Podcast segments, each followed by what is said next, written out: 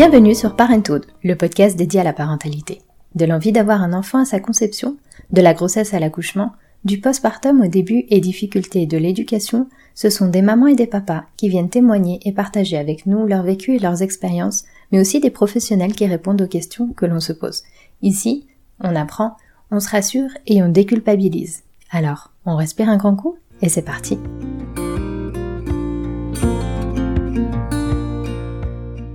Pour celles et ceux qui ont la chance d'avoir encore leur grand-mère, pour celles et ceux dont les grands-mères ont bercé leur enfance mais qui sont malheureusement partis. Pour celles et ceux qui ont la chance d'avoir encore leur maman à leur côté et le bonheur de l'avoir vue devenir grand-mère.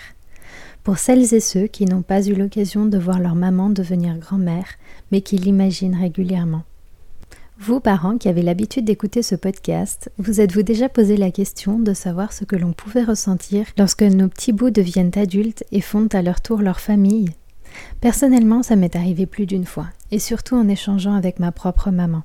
J'ai bien vite compris davantage de choses en devenant moi-même maman, et je me suis souvent questionnée sur ce lien de grand-mère à petit enfant qui me fascine.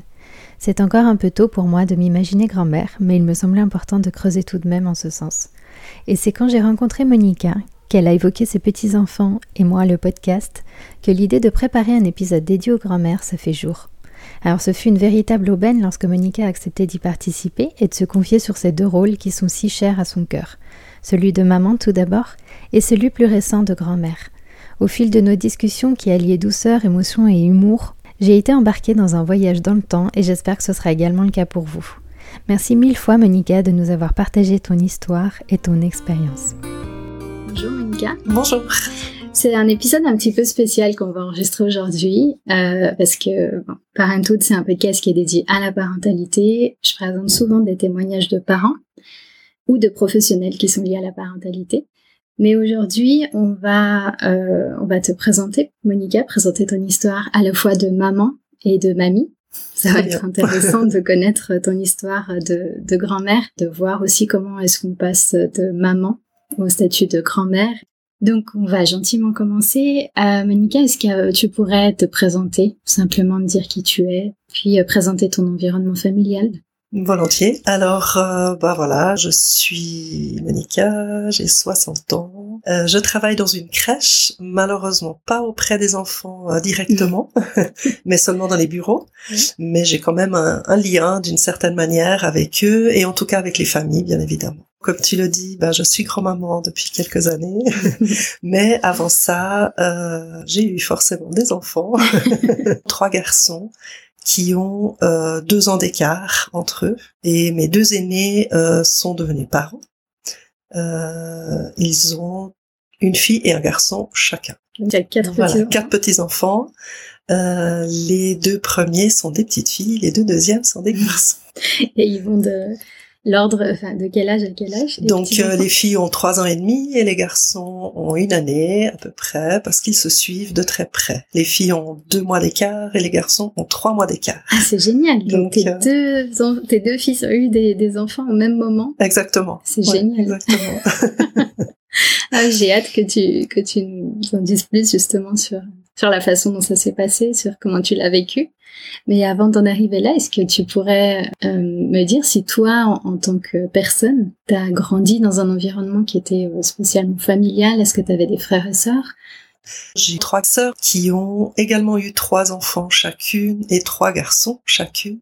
Euh, je peux pas vraiment dire que dans mon enfance, euh, j'ai vraiment grandi dans un environnement familial euh, parce que il n'y avait peut-être pas de environnement familial comme je l'entends. Par contre, j'ai connu ceci euh, en connaissant mon mari.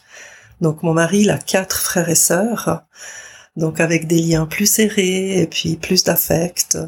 Voilà, et c'est là que j'ai retrouvé en fait la famille que j'idéalisais lorsque j'étais enfant. Je me projetais en tant que maman. J'ai pas souvenir de m'être projetée en tant que grand-mère.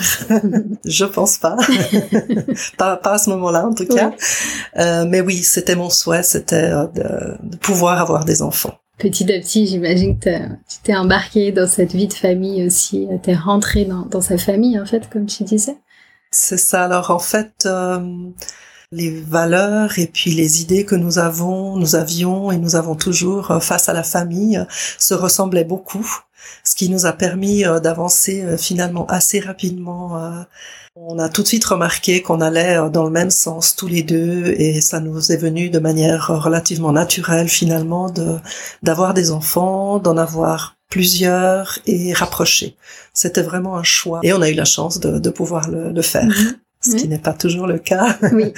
Mais là, en effet, en, en quatre ans, on a, on a eu trois enfants. Je sais pas pourquoi je m'étais fixé cinq. Je pense que mon mari a juste été un peu plus raisonnable et sage que moi. Et on s'est arrêté à trois, avec grand plaisir. Et comment ça s'est passé alors? C'est partie de ces journées qu'on n'oublie pas. Je, je revois tout à fait euh, euh, ma sortie du laboratoire euh, où j'ai été faire la prise de sang.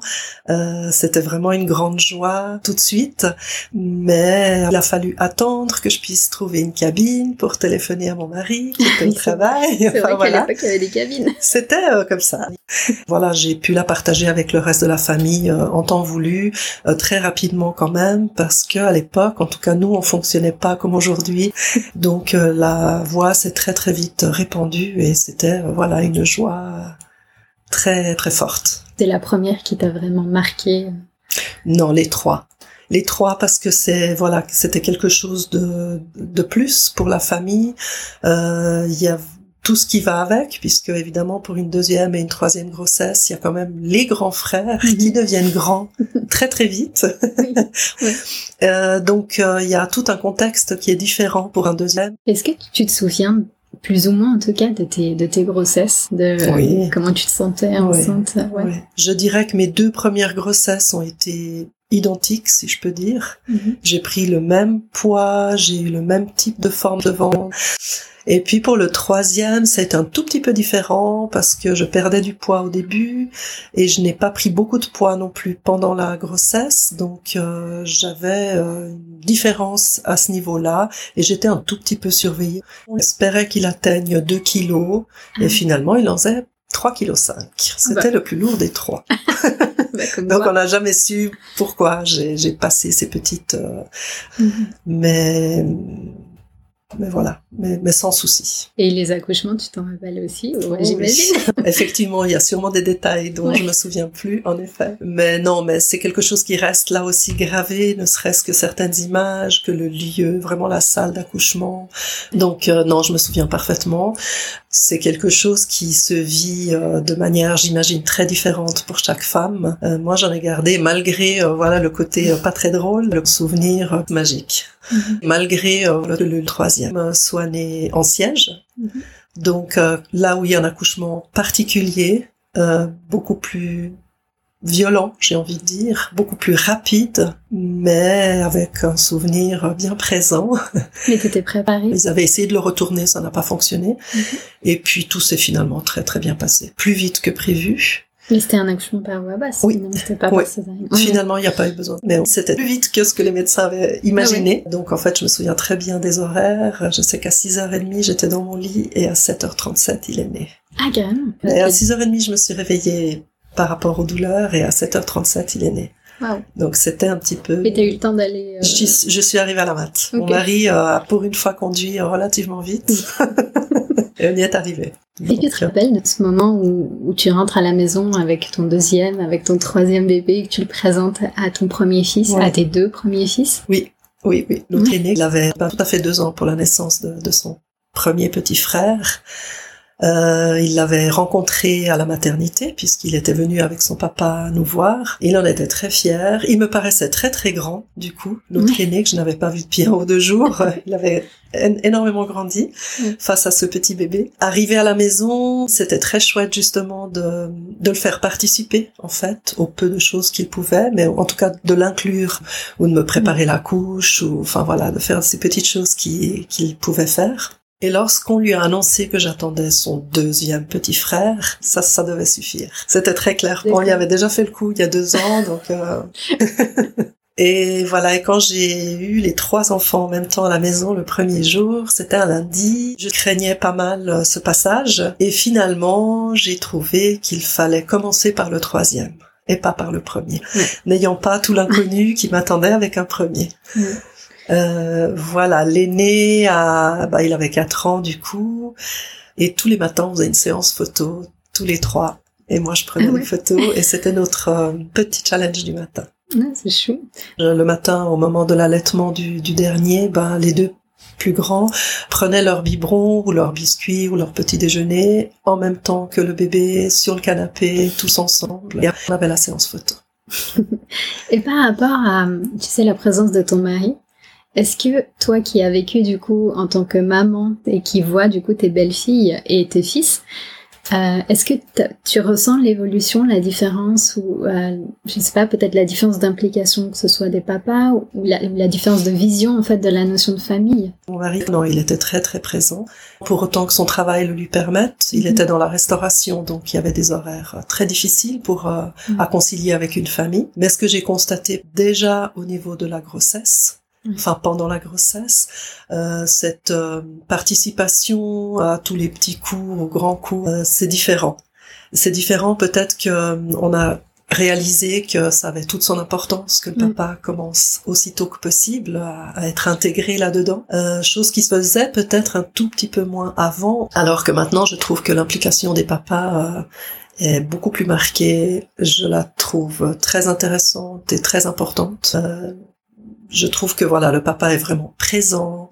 Le lien doit certainement se construire euh, plus fort. C'est peut-être pas le mot, mais plutôt. Ouais. c'est positif de l'entendre aussi parce que pour euh, d'autres générations qui viennent après, on n'a pas forcément les repères de savoir comment ça se passait avant. Même si effectivement c'est pas fini, il faut continuer. Tout à fait.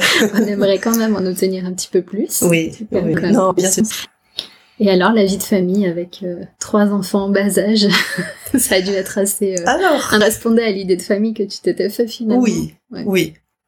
Euh, c'était sportif et intense, oui, c'est une certitude, euh, mais d'une manière positive. Mm très peu famille euh, télé euh, ou euh, chacun pour soi. Bien au contraire, on était plutôt, évidemment selon l'âge, plutôt sorti, plutôt jeu de société, plutôt créer, créer, maintenir et garder ce lien sur de longues années.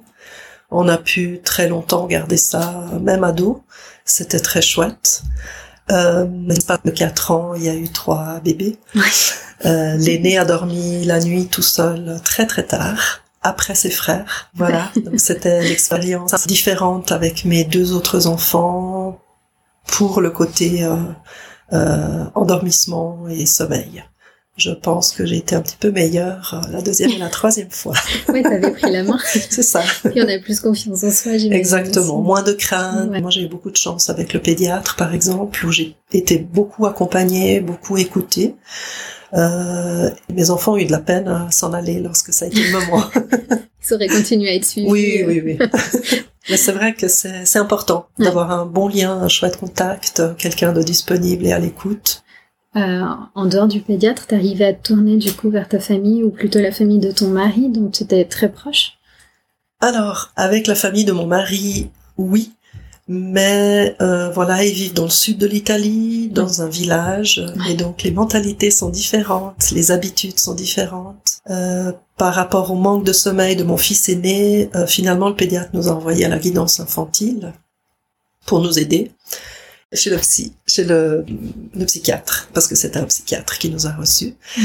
Euh, moi, j'étais très contente d'y aller parce que j'avais besoin de dormir. Et là, en 1986, ma belle famille ne pouvait pas comprendre parce qu'ils avaient pas les mêmes habitudes de vie et les mêmes mhm. euh, possibilités aussi de recevoir de l'aide. Mhm. Euh, mon mari a été très surpris quand je lui ai dit que le pédiatre nous a proposé ça pendant longtemps, une année et demie. Mais il n'était pas contre, mais il voyait pas l'intérêt. Euh, et je faisais partie des, pas des rares, mais avec le bébé de 18 mois. Donc nous avons passé à la télévision, dans les journaux. Ah oui. oui. Parce que voilà, c'était nouveau. Et là aussi, c'était beaucoup de chance parce qu'on a pu tomber sur le professeur qui nous a beaucoup aidé. Et du coup, ça t'a permis justement d'avancer et puis de, de, je dirais pas forcément régler, mais en tout cas de...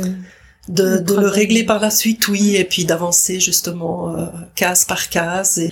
c'est vrai que c'est pas évident, hein, les, questions de sommeil, et puis c'est très lié aussi euh, forcément avec les parents. Oui. Pas toujours, mais accepter et puis pouvoir travailler dessus, c'est pas évident. C'est ça. Alors, euh, donc moi, quand j'ai eu mon aîné, j'avais 22 ans. Euh, pour l'époque, c'était un âge tout à fait Mm. normal.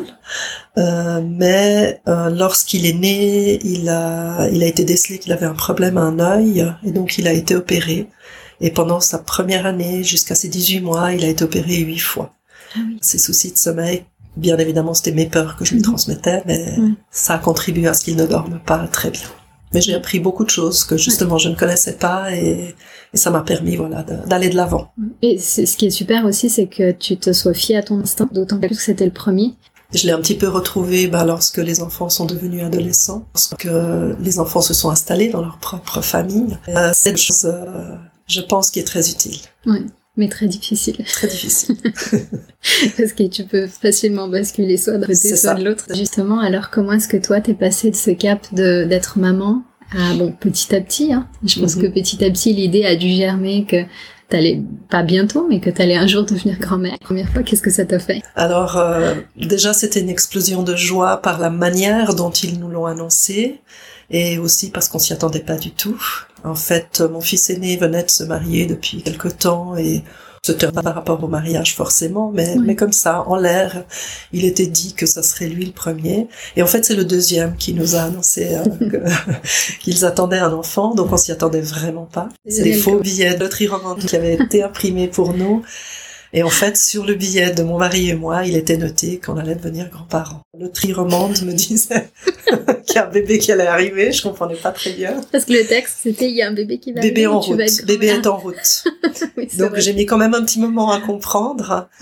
Euh, c'est juste magique. C'est génial. C'est je pense que quand on le vit, on comprend ce qu'une grand-mère ou un grand-père peut avoir vécu et avant de l'avoir vécu, c'est voilà, c'est c'est un moment qui est extraordinaire. Ouais, parce que ça m'a vraiment intriguée et je me suis dit, est-ce que c'est redevenir maman une autre fois? Parce que je comprends, il y a en même temps, il y a ce lien très très fort derrière, il y a cet attachement aussi qui me fascine. Et, et c'est ouais, c'est aussi ça que je cherchais à savoir. Non, c'est pas redevenir maman. Mhm. Alors oui, je dois dire que j'ai un attachement très particulier au bébé, au nourrisson, à tous les enfants, mais spécialement au bébé. Mais pour moi, ça a été très clair dès le début que ce n'était pas le mien Mhm. et je n'avais pas l'intention de me l'approprier. Euh, mais ça n'empêche qu'on devient quand même un peu gaga quand on a un bébé dans les bras. Mais euh, de voir nos enfants devenir parents, euh, waouh, c'est aussi euh, une émotion qui est très forte. C'est une continuité de la vie, c'est une continuité de la famille, euh, c'est un et c'est une chance. Oui, ce sont des émotions bien distinctes. Euh, Tu es en train de me dire qu'il y a quelque chose de génial, c'est que du coup, vous avez eu cette annonce avec ton mari et trois mois et demi plus tard, vous avez une deuxième annonce. exactement. Mais cette fois-ci, vous étiez bon, alors peut-être un petit peu préparé, mais peut-être pas tant à ce moment-là. Pas tant que ça, vous deviez voilà. être embarqué en fait dans l'aventure de la première grossesse. quand euh, Alessio, donc notre deuxième, nous a annoncé euh, l'arrivée du bébé, ben en fait euh, notre aîné et sa femme étaient déjà enceintes, mais comme on l'annonce pas avant trois mois, Oui.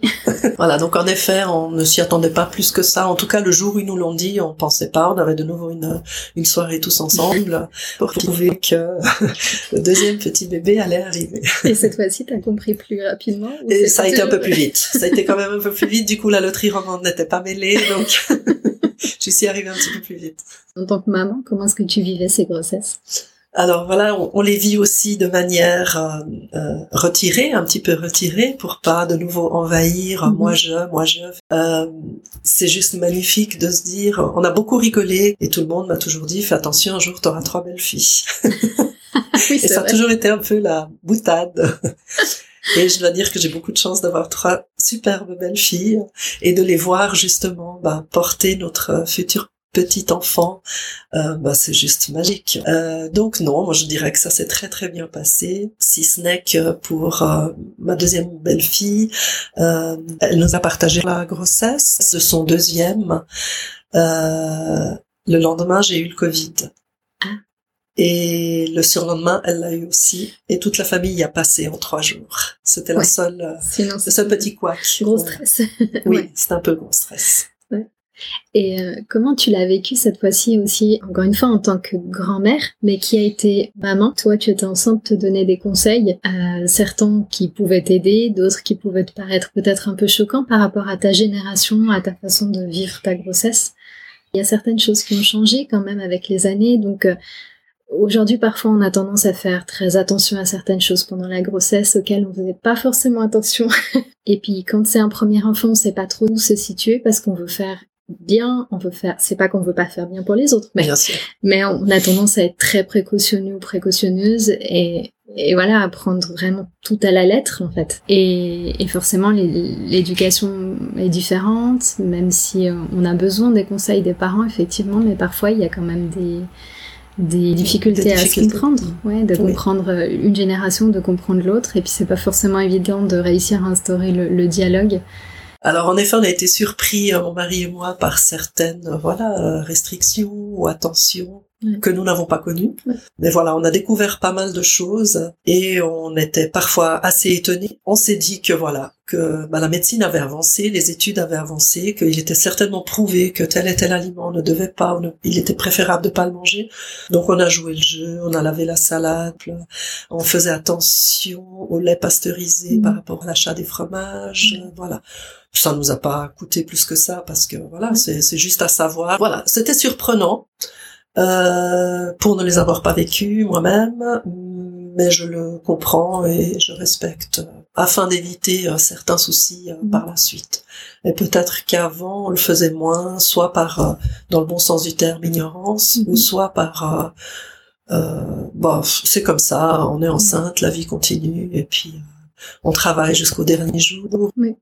Et alors, les jours J, les fameux jours, euh, surtout les deux premiers, j'imagine, où ça a dû être euh, vraiment... Après, tu t'habitues aussi, comme au fait d'avoir des enfants ou...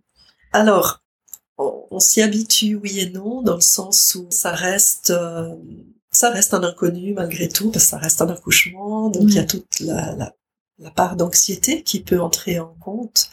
Il y a toute cette émotion comme si j'avais été à côté de la salle d'accouchement et que c'était assez difficile à gérer. Euh, j'avais euh, une téléphone absolument sans cesse, avoir des nouvelles, mais je me suis dit allez, retiens-toi, ce n'est pas ta grossesse, ton enfant, voilà. Et lorsque mon fils a appelé finalement pour dire que Leïna était née, ben là je suis sortie parce qu'on n'a pas un réseau exceptionnel ici au bureau, et donc là, euh, là c'était les pleurs et qui sont sortis. et là je me suis rendu compte que lui-même il n'était pas tout à fait dans son état, ce qui est normal, et qui commençait à dire un peu n'importe quoi. Il m'a dit qu'il n'arrivait pas à appeler son papa et des frères parce qu'il pleurait trop, donc euh, on a décidé que c'était moi qui le ferais. Euh, la réaction des frères était très intéressante aussi, où ils ont un peu perdu pied. Euh, ah oui Oui, c'était vraiment très chouette. Et là, j'ai pas compris ce qu'il me disait. Je ne savais pas ce que c'était ce pot à pot. je me suis dit bon j'ai du mal à comprendre qu'il n'y ait pas de problème et c'est quelques jours après où je lui ai demandé ce qu'il m'avait dit et j'ai découvert le peau à peau. Donc c'est vrai que cette euh, euh, disons différence dans les générations est très nouvelle pour certaines. C'est génial, je me dis, parce que autant tes fils apprennent de toi, du coup tes belles filles aussi, euh, autant toi, t'apprends aussi du coup comment la société euh, elle change, comment elle évolue. Et, Tout à fait. et quand tu parlais justement du fait que tu avais envie d'être peut-être plus présente ou en tout cas d'envoyer plus de messages, peut-être d'aller sur place, guigner un petit peu ce qui se passait. Est-ce que tu penses que ça aurait été différent si que la maman du fils, enfin la maman oui, du oui, papa, je comprends. Ouais.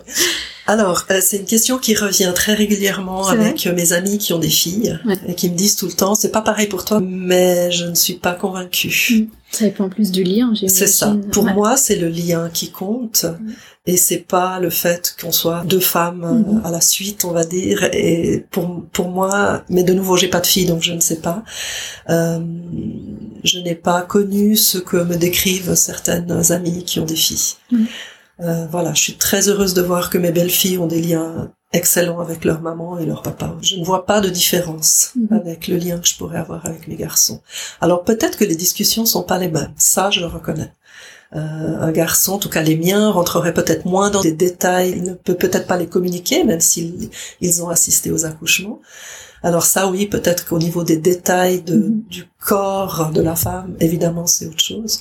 Mais au niveau du lien, je ne vois pas de différence. D'autant plus à notre époque où je pense que aujourd'hui les papas sont tellement investis en fait dans l'éducation des enfants que c'est pas comme autrefois où j'imagine qu'il fallait passer peut-être plus par la maman. Aujourd'hui, j'ai le sentiment que les mamans les grands-mères côté paternel, elles ont quand même ce lien très direct si elles sont proches, hein, encore une fois, de leur de leur fils.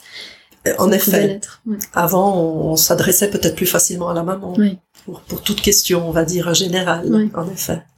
Je pense que c'est de moins en moins le cas maintenant. Je pense. Oui, et puis du coup, alors les trois mois après, de nouveau euh, une émotion ah euh, qui te submerge. Oui, oui, oui. C'est voilà, c'est vraiment euh, difficile à expliquer parce que là aussi on va dire ah, le deuxième et le troisième et le quatrième ça a été euh, le même genre d'émotion. Euh, ben voilà de nouveau c'est c'est une vie qui arrive c'est la famille qui continue. Les émotions sont les mêmes les mêmes que pour la première euh, petite fille. Je n'ai pas souvenir d'avoir ressenti moins ou moins fort, euh, mm. euh, même l'attente justement de la naissance. au contraire, il y a que pour la première où on a su le prénom quelques jours avant la naissance, alors que pour les autres on l'a pas su. Et du coup, il y a aussi ce côté, on peut se projeter déjà euh, là-dessus. Mhm. c'est vrai. Et je trouve que c'est la dernière surprise, en tout cas, euh, qu'on va pouvoir avoir. Euh, donc il y a aussi toute cette attente, évidemment, que l'accouchement se finisse. Et cette nouvelle que, que nous attendons, cette surprise, fait mhm. aussi partie des émotions qui vont avec, je trouve. Oui, et alors la rencontre, comment ça s'est passé? À chaque fois Est-ce que tu allais sur place? Je me demande comment est-ce que ça se passe justement pour toi de ton côté. C'est rigolo peut-être à raconter pour mon fils qui a, qui a eu son ma, première petite fille pour Alessio euh, parce que euh, au vu de l'heure de la naissance et puis euh, du, du, repos dont la maman avait besoin, c'est un choc, je dirais, parce que de nouveau, ben, nous on connaissait pas ça. Enfin, une maman accouchait, puis les gens arrivaient à la queue leu de la chambre. Je dis pas que c'est très bien, mais c'est comme ça que ça se faisait. Alors que là, on n'était pas préparé à ça, vu que c'était notre premier petit enfant. Donc, euh, si mon fils écoute ce podcast, il saura que j'étais déjà depuis deux heures à la matin, alors qu'il croyait que j'étais chez moi. Mais pas du tout. Parce qu'en fait, dès que j'ai fini le travail, j'ai rejoint mon mari et on est partis les deux. Et, et, là, je reçois le message, euh, euh, petit cours d'allaitement, petit cours de ci, petite euh, voilà prise en charge, explication. Mm-hmm. Et donc voilà, donc euh, au moment où on a reçu le message euh, de pouvoir euh, entrer dans la chambre, ben, en fait, on était à 10 mètres. Euh, et voilà. Et là, il y a vraiment quelque chose de magique qui se produit. de voir bah déjà justement un, bébé mais le bébé de la famille grand bébé mais mais quand même tout petit bah, dans les bras en l'occurrence à ce moment-là de la maman enfin ouais c'est c'est une joie qui est assez difficile à, à expliquer. Oui. On ne veut pas déranger, on a peur de faire faux. Mais c'est magnifique. Oui, je te sens émue et ça me touche aussi avec toi. c'est le petit moment d'émotion. Du coup, tu vois cet enfant qui grandit et puis j'imagine que tu as aussi ce côté de te dire, bah, c'est la continuité de ce que tu as créé avec ton mari, de la famille que vous avez créée. Quelque chose qui est difficile à définir. Euh, en effet, c'est voilà, ça, ben, tout le monde fait partie de la même famille et mm. c'est quelque chose qui est ben, pour nous justement une continuité, une, un, complément, je dirais. Par chance, on les voit régulièrement. Euh, waouh, je suis, je suis déjà tout agitée, euh, comme si j'étais la seule grand-mère au monde d'aller voir ces petits enfants.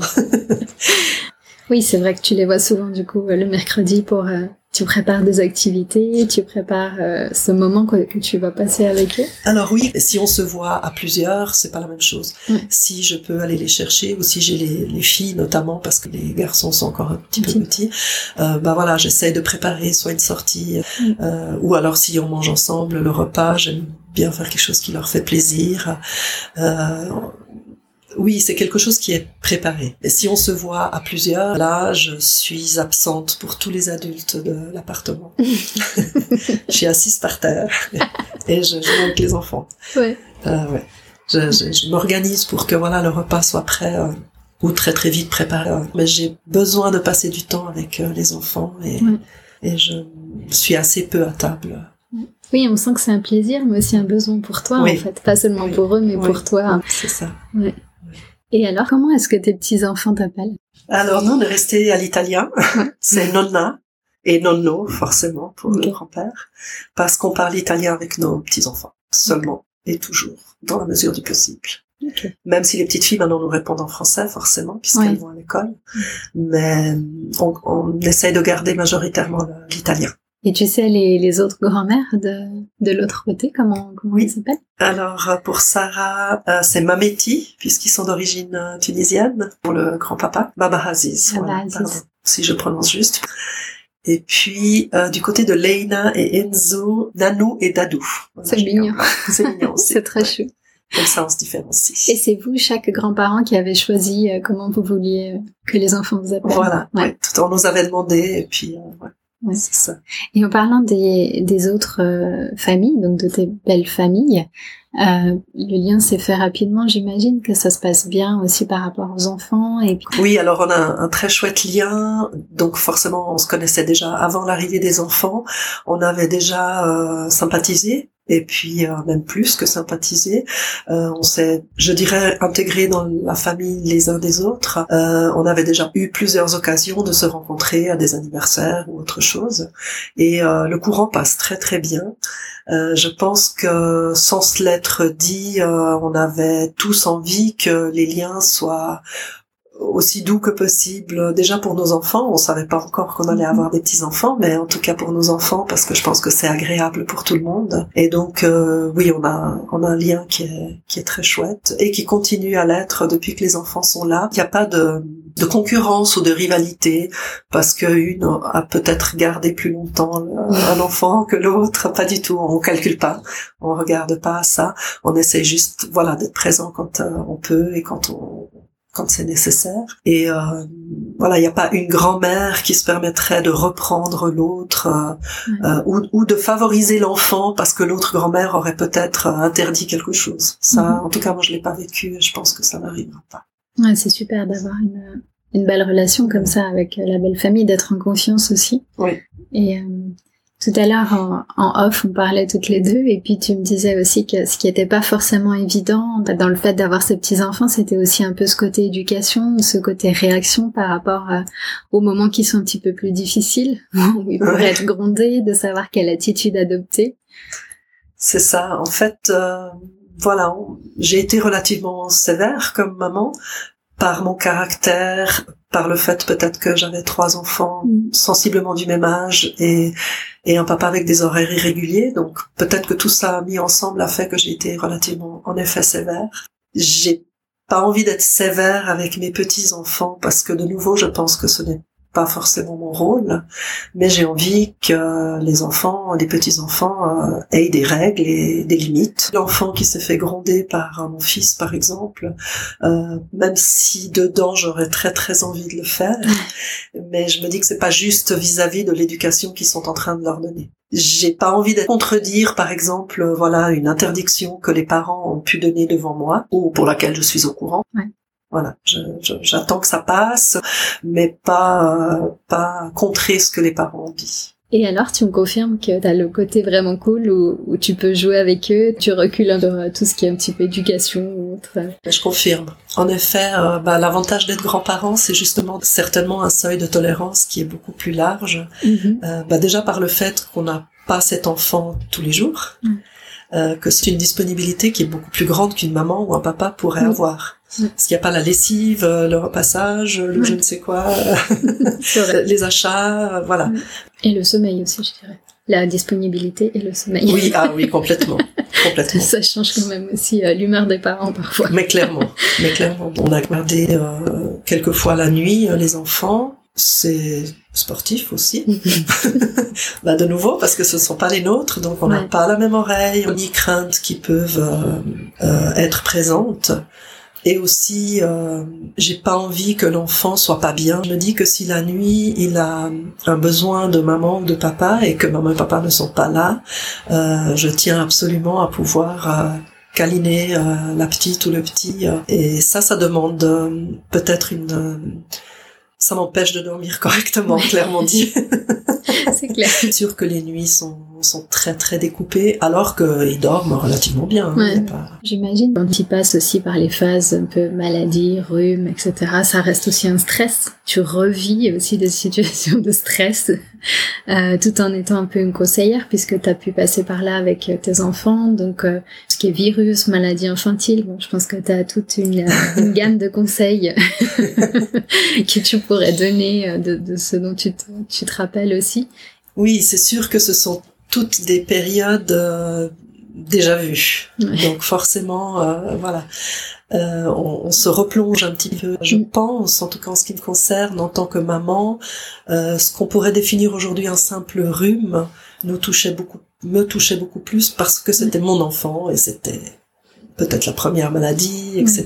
Donc ça paraissait, euh, on relativise parce que bah il y a euh, peut-être pour certains d'autres maladies plus importantes ou plus graves qui sont arrivées après. Et Ça, c'est très précieux justement Oui. pour les parents, pour Ah, pouvoir les accompagner. tout à fait.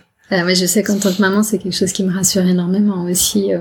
Après, je pars du principe que toute maman, mais probablement tout papa, sent quand c'est le moment d'aller consulter. Ouais.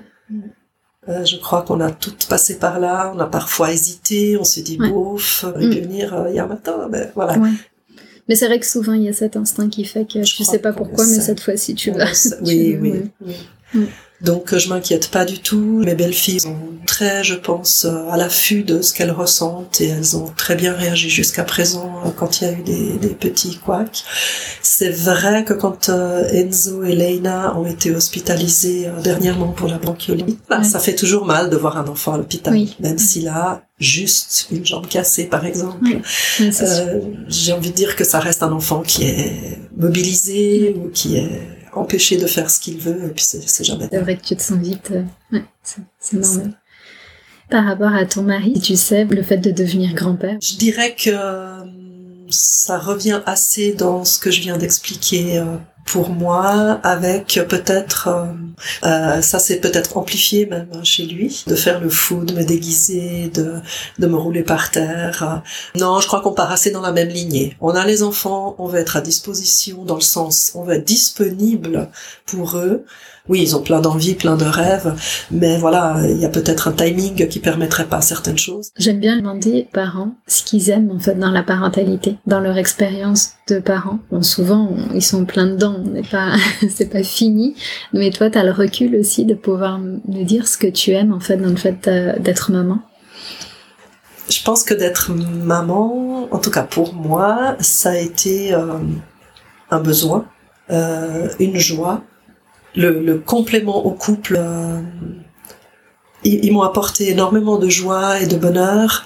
Euh, euh, C'était euh, une période euh, riche en, en plein de choses.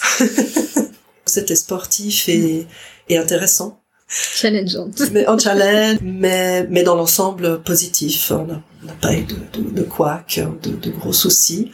Et, et justement, ça m'a appris énormément de choses. J'ai appris le respect dans les deux sens. Mhm. Euh, je pense que, bah voilà, si on donne pas du respect, on peut pas le recevoir. C'est quelque chose qui, dans ma famille, n'était pas connu et donc pour moi, c'était nouveau. Et des liens Mhm. euh, avec les enfants. Et puis aussi, ça m'a permis de voir qu'il y avait des fonctionnements dans certaines familles qui ne me convenaient pas. euh, avec ma belle famille, bien qu'on ait énormément de différences puisqu'on vit pas du tout dans le même pays, ni dans une, pour nous dans une ville et pour eux dans un village, ça change aussi la donne. Malgré ça, ils ont bâti une famille qui m'intéresse. Une fois que j'étais maman, j'ai appris à, à quantifier cette situation, cet euh, événement. Et du coup, dans le fait d'être devenue grand-mère, Et dans... je sais pas si on dit euh, la grand-parentalité. Oui. Oui, si. C'est une autre étape, en effet. C'est différent parce qu'il y a quand même euh, justement une sorte de retrait. On n'est plus les parents, on est les grands-parents. Donc, euh, ça redoute de ce lien avec nos enfants, euh, dans le sens où bah, eux-mêmes sont parents Et eux-mêmes sont venus nous dire euh, waouh vous avez fait comment avec toi? Oui c'est vrai donc eux-mêmes réalisent euh, certaines choses plein d'anecdotes ou plein de choses mais tant qu'on les vit pas euh, on peut pas le savoir et donc ça remet un peu les pendules à l'heure les discussions sont différentes alors bien sûr le 98% de nos discussions sont basées sur les enfants ça, mes propres enfants me le disent. Ouh, tu m'as pas dit bonjour. Je dis ah oui, salut, t'es là. voilà, je reconnais. Mais bien évidemment, leur noyau familial maintenant est reporté sur leur nouvel partenaire, c'est logique, et du coup sur leurs enfants. Euh, je me sentais pas mise en retrait, pas du tout, mais bien sûr, il prend ses décisions avec sa femme, ses choix, etc. Et nous, on peut être là en parallèle pour soutenir ou conseiller si besoin. Oui, c'est vrai qu'il y a aussi ce côté où en devenant parent, on comprend aussi certaines choses, où on voit les choses on change en fait un peu nos points de vue, nos perspectives, et surtout par rapport aux parents. on peut devenir peut-être plus dur. Moi, mes parents me disaient souvent, tu verras quand tu seras devenue maman, euh, on en reparlera. Et puis, ouais, c'est vrai que ça permet un, nouveau dialogue en fait avec les parents. C'est ça. l'échange est différent parce que le parent parle de la même chose, alors que lorsqu'il y a le parent et l'ado, par exemple, On n'est pas sur la même longueur d'onde. Merci. Merci beaucoup pour ton témoignage. Et puis, c'est les débuts, mais c'est chouette que tu, que tu saches, en fait, ce que tu aimerais avoir comme relation, les valeurs qui te sont chères, justement, à partager avec tes petits-enfants. Merci. Merci beaucoup. Avec plaisir, merci. Merci d'avoir écouté cet épisode et à très vite sur Parenthood.